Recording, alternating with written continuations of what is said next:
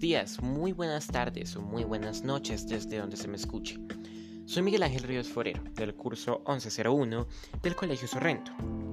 Y el día de hoy vamos a entrar en el mundo fascinante que nos ofrece la ciencia en torno a uno de los fenómenos y conceptos que ha acompañado al ser humano en su desarrollo histórico y vital desde principios de la existencia humana, la luz. La luz como concepto ha intrincado la mente de muchos filósofos a lo largo de la historia. Y no solo filósofos, pues eso fue en un inicio.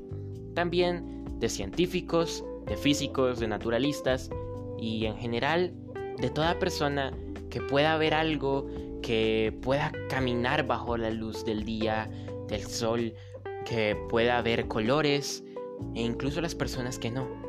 Es un concepto vital para el ser humano.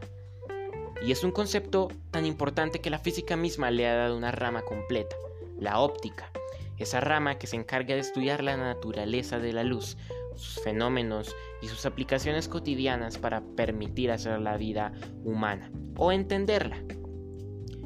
Veamos entonces que la luz no siempre fue definida o estuvo completamente estudiada o conceptualizada, pues como ya lo he dicho, intrincó la mente de muchas personas y si bien se vino definiendo desde la antigua Grecia, cuando las personas se preguntaban qué era eso que brillaba arriba nuestro, qué era lo que nos permitía ver, fue un concepto que no se vino a definir sino hasta la actualidad prácticamente. Y no han existido una, sino varias teorías que han intentado definir bajo un modelo completo la naturaleza y el concepto de la luz. El día de hoy entonces vamos a hablar de una de las primeras y más importantes teorías en torno a la luz. Esa que fue avalada por mucho tiempo, pero que no es la más completa y es la que presenta un poco más de fallas, digámoslo de alguna manera, pero que a su vez es la más interesante porque permitió el desarrollo completo de un área de conocimiento y es la que dio paso a que se empezara a pensar de forma más teórica más práctica y más conceptual un concepto tan importante y tan vital como la luz.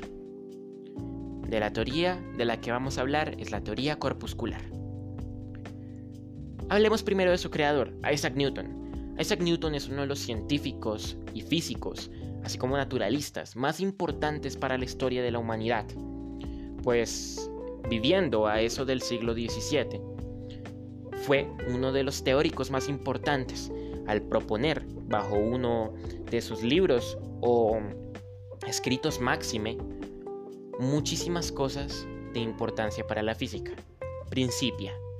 Principia es un libro, así como varios escritos o compilados teóricos que tiene Newton, que definen conceptos como la gravitación universal, campos completos que genera Isaac Newton, como la mecánica clásica o la óptica vienen en base a sus estudios que pueden verse plasmados en libros como el mencionado. Isaac Newton es muy importante, define la gravedad, define las leyes de la misma, define cómo vamos a entender la luz y es un cambio total de paradigma para el siglo en el que vivió. Hablemos entonces de la luz. La luz para Isaac Newton a eso de mediados del siglo XVII, 1666, fue algo muy interesante, que ya venía trabajando desde hace algún tiempo, pero quiso intentar proponer un modelo y una teoría que abarcara todos sus pensamientos y todas sus experimentaciones en torno al concepto, para definirlo, por así decirlo. Así es como nace la teoría corpuscular, que si bien presenta fallas, es muy importante históricamente. La teoría corpuscular de Isaac Newton propone o se basa en que la luz es una lluvia de corpúsculos, lo que serían partículas, sin masa, claramente. Estas partículas serían muy mínimas, casi que Isaac Newton las compara al tamaño de una partícula de aire, por ejemplo. Claramente en ese momento no se sabía la composición o el tamaño de muchos elementos, pero es una comparación válida en ese momento. Isaac Newton entonces propone que la luz, al ser una lluvia de corpúsculos o partículas muy pequeñas, no viene como tal como algo aleatorio o caótico, sino que forma rayos de luz precisos, que son sensibles a la gravedad eh, de los planetas generalmente, o a la gravedad que ejercen al moverse en un medio como el aire, lo que cambia su trayectoria. Pues desde ahí Isaac Newton estaba dando un acierto, diciendo que la luz tiene un movimiento recto, en línea recta, un movimiento rectilíneo, pero que aún así tiene una pequeña curvatura, porque la gravedad afecta su movimiento, aunque esta curvatura es tan pequeña que termina siendo imperceptible, según Isaac Newton. Isaac Newton tiene muchos aciertos en esta teoría. Dice, por ejemplo, que la luz se propaga, como ya lo he dicho, de forma recta. Esto también permite explicar, por ejemplo, eh, fenómenos como la reflexión, como una onda de luz pega en una superficie que la refleje y puede salir con otro ángulo al que incidió, como pasa en un espejo cuando apuntas a él con una lámpara o con una linterna, o con el mismo sol inclusive. Eso también explicaba, por ejemplo, cómo ellos veían las imágenes, los espejos y muchas otras cosas en la época en la que vivía Isaac Newton y la teoría corpuscular explica bastante bien la reflexión, así como el cómo la luz no puede atravesar eh, un medio muy opaco, por eso es que se refleja en estos. Los espejos, vaya. Y también Isaac Newton nos dice que la luz puede atravesar medios transparentes, lo que explicaría fenómenos como la refracción al momento de que la luz pega con medios como el agua, por ejemplo, y cambia el ángulo desde el que incide al que entra en el segundo medio, que sería en este momento el agua, por así decirlo. Isaac Newton entonces propone esta teoría. ¿Y en qué se basó él para proponerla? Como ya lo he dicho, hubieron antes de él muchas personas que se preguntaron qué era la luz filósofos en la antigua Grecia, personas en la Edad Media, muchísimos otros. Y Isaac Newton recoge todas las hipótesis que se tenían hasta ese momento y las reúne en esta teoría. Entre varias hipótesis para generar la teoría, él tenía la hipótesis de que la luz era la que permitía generar el color, que los objetos como tal no eran los que tenían la propiedad del color, y es fácil entender su postulado porque en la noche no ves nada y ningún objeto realmente tiene un propio color más que los objetos que pueden brillar o que generan luz. Isaac Newton tuvo un acierto ahí y dijo que iba a basar su teoría en base al postulado de que la luz genera el color, así como algunos otros postulados, como que se necesita una fuente emisora que genere la luz, y que por lo tanto generalmente esta debe viajar de forma recta, si no, no se podría explicar la reflexión y la refracción, así como fenómenos como la luz que nos provee nuestro astro principal, el Sol, entre otras cosas. Isaac Newton también dijo entonces que el color era una propiedad de la luz, como le he mencionado, y bajo su modelo de la teoría corpuscular ya lo explicaría. Él explica entonces en pocas palabras que el color al ser una propiedad de la luz, y la luz, al ser una lluvia de corpúsculos, el color dependía del tamaño de los corpúsculos. Un corpúsculo muy pequeño generaría un color y uno muy grande generaría otro color. ¿En qué se basó todo esto? Pues es que Isaac Newton no hizo las cosas solo por hacerlas o solo por tener hipótesis anteriores. Él también tuvo experimentación. Su experimentación se basó en tener un rayo de luz blanca único y pasarlo a través de un prisma, que se puede entender como un medio que separa el haz de luz en su espectro lumínico, por así decirlo. Isaac Newton entonces vio que al pasar un rayo de luz por un prisma, se generaban diferentes colores, desde un rojo hasta un violeta, por ejemplo. Y como quería explicar su teoría de los corpúsculos, dijo que el corpúsculo más pequeño iba a ser el rojo, porque era el que menos se veía al atravesar un rayo de luz blanca por un prisma, y que el corpúsculo más grande iba a representar el color violeta o púrpura, porque era el que con mayor amplitud o mayor distancia se veía al formar el arco iris este del prisma. Esto no es un acierto en lo absoluto, ya hablaremos de ello. Sigamos con las hipótesis. Y es que Isaac Newton tenía muchas cosas bajo las que trabajar y a las que cumplir. Y ahí es que él tenga aciertos, como lo serían el tema de la reflexión y de la refracción. Bueno, a medias, cosas que ya hemos mencionado, vaya. Y también el tema de la propagación rectilínea de la luz, porque eso es algo que en base a sus propias experimentaciones y a lo que él tenía teóricamente o hipotéticamente desde antes, él hizo muy bien. Pero también hay que ver sus fallos. Y es que la teoría corpuscular no es la más aceptada. ¿Por qué?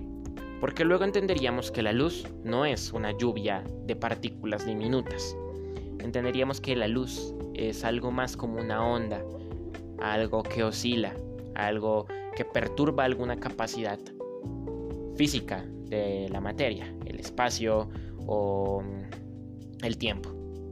Entonces decimos que Isaac Newton no entendía todavía claramente eso de que la luz era una onda, pero hay que ver lo interesante de él, y es que a partir de esos postulados de la teoría corpuscular permitió que se generara la teoría ondulatoria, que es una base muy importante para la teoría actual o el concepto actual de la luz. Tuvo fallos, hablemos de ellos en específico. Uno de ellos era la velocidad de la luz. Newton analizaba la luz y decía que ésta se tenía que mover más rápido en medios con mayor densidad y menos rápido en medios con una menor densidad, lo que experimentalmente luego se comprobaría como algo muy erróneo. Pues él decía que, por ejemplo, en un medio acuoso del agua, la luz siempre se iba a mover más rápido, y en el aire se iba a mover menos rápido que en el agua. Pero es que luego llega un experimento, el experimento de Foucault, que pone dos objetos, dos espejos, y tira unas de luz a ellos para que se refleje y refracten en estos dos espejos. O bueno, que refleje principalmente. Y luego a uno de estos espejos lo empieza a mover, a mover, a mover, a mover, hasta que va observando cómo va cambiando el ángulo de incidencia y el ángulo de separación del espejo del rayo de luz. Al empezar a ver eh, lo que se daba experimentalmente, el experimento dice que, bueno, quizás Isaac Newton estaba en lo cierto en torno a la reflexión y a la reflexión. Sí, son aciertos de Newton, pero ni tanto, porque cuando ponen un medio acuoso entre estos dos espejos en este experimento, la luz, luego de medir su velocidad de propagación, porque era algo posible para la época, por diferentes métodos complejos que no nos da el tiempo para explicar, la luz no viajaba más rápido. La luz, de hecho, viajaba más lento en un medio acuoso y viajaba incluso más rápido en un medio con menos densidad, como el aire. Así que desde ahí, y sabiendo también que luego se explicaría que la luz es una onda y no una lluvia de corpúsculos, Newton tuvo muchos fallos. Pero fue gracias a esto que él permitió que en años siguientes la ciencia avanzara, pues llega alguien llamado Christian Huygens y él, en 1678, mucho tiempo después de hecho, o bueno, ni tanto, plantea esto, que la luz es más una onda y no tanto una lluvia de corpúsculos. Y investigaciones de otras personas lo apoyarían, como de doctores o de científicos y físicos. Young o Fresnel ayudarían a esto, pues serían personas, al menos Thomas Young, que interpretaría cosas que a la teoría de Newton le faltaban y que apoyaban a la de Christian Huygens, como la intercepción o la interferencia, eh, la difracción incluso de los rayos lumínicos, cosa que Newton nunca explicó. Porque Newton sí explicó bastante la reflexión y la reflexión, pero nunca cosas como la difracción, la interferencia, entre otras cosas. Y Huygens y sus compañeros teóricos ayudaron mucho a definir estos conceptos. Fresnel igual con la difracción. Auguste Jean Fresnel. Hablamos. Y sí, sería una teoría más completa, pero no más aceptada, pues la teoría realmente se llegaría a aceptar casi que un siglo después, y es donde el avance científico realmente se daría, porque hay que hablarlo, y es que la teoría vale, pero más vale el prestigio que tenga el científico de la época y quien proponga una teoría. Porque no es igual la teoría que propongan en estos momentos un científico de igual renombre a un científico que apenas está empezando en el campo. O que si bien ya lleva sus experimentos no tiene un renombre porque no ha hecho nada relevante. La ciencia a veces y la comunidad científica a veces son un poco excluyentes. Y eso fue lo que no permitió el avance por casi un siglo en torno a la teoría. Pero que cuando lo permitió, permitió encontrar muy bien los fallos que presentaba la teoría de Newton y los aciertos que presentaba la teoría ondulatoria de Huygens. Mencionemos otro fallo de la teoría corpuscular de Newton, el mismo color. Porque sí, el color es una propiedad de la luz, eso estuvo muy bien definido, pero el color no se basa en corpúsculos. No es que un corpúsculo muy pequeño me permita a mí ver el rojo, o un corpúsculo muy grande permita ver el violeta, o uno intermedio permita ver el verde. Es que el color es un concepto mucho más complejo que se debe investigar por aparte, porque ahí también entra la anatomía del ojo y del cerebro humano, entre muchas otras cosas. Pero es cierto que en base a cómo la luz permea un objeto, es la luz el que define el color de ese objeto, así como su intensidad y su brillo. Y sí, esta es la teoría corpuscular. Es una de las más interesantes y más importantes para la historia de la física y de la óptica, porque permitió el avance y el desarrollo. No es la más acertada por lo que ya hemos dicho. Principalmente no fue muy aceptada porque a Newton se le escaparon algunas cositas, era un hombre muy importante. Se le escapó la difracción, que la interferencia, la polarización y otras cosas. Pero es muy, muy importante para la generalidad de lo que compone el concepto y el entendimiento de la naturaleza de la luz. Muchas gracias, espero que esto no haya sido muy largo y haya sido de su agrado. Gracias por escucharme de nuevo y espero que tengan un buen día.